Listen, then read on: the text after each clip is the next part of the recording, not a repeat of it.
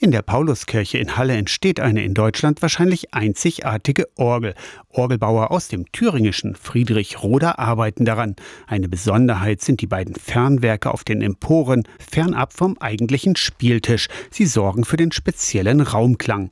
Andere Besonderheiten des neuen Instruments haben Kirchenmusiker Andreas Mücksch und Orgelbauer Bernhard Kutter erklärt. Als Faustregel galt früher für Orgelbauer pro Jahr eine Orgel. In der Pauluskirche Halle arbeitet das Team um Bernhard Kutter jetzt aber schon seit drei Jahren, auch wegen Corona. Aber das verbindet sich damit, dass die Technik besonders kompliziert oder raffiniert ist, möchte ich sagen, weil doch sehr viele Besonderheiten in die Orgel einfließen sollen, die auch äh, in gewisser Weise einen Schnittpunkt zur modernen Musikwelt darstellen. Im Orgelinneren entdeckt man mehr als ein Dutzend graue Technikschränke, in denen zahlreiche handgelötete Platinen verbaut sind.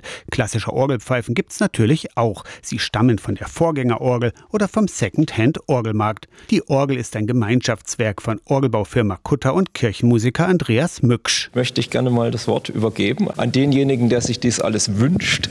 Ja, mir war von vornherein klar, wenn eine Orgel, dann muss es auch eine Orgel sein, die in die Zukunft weist, die was Modernes darstellt, aber dennoch auch die Herkunft der Orgel nicht verleugnet. Es ist eine richtige Orgel.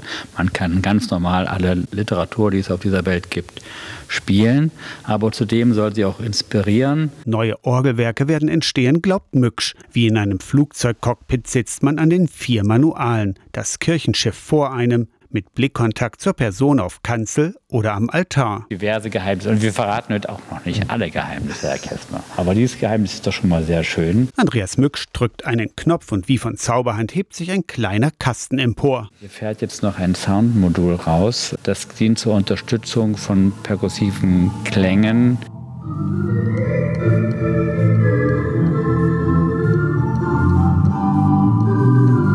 Gottesdienst erklingt die Orgel der Pauluskirche schon. Bis zur offiziellen Einweihung dauert es aber noch einige Monate. Aus der Kirchenredaktion Torsten Kessler.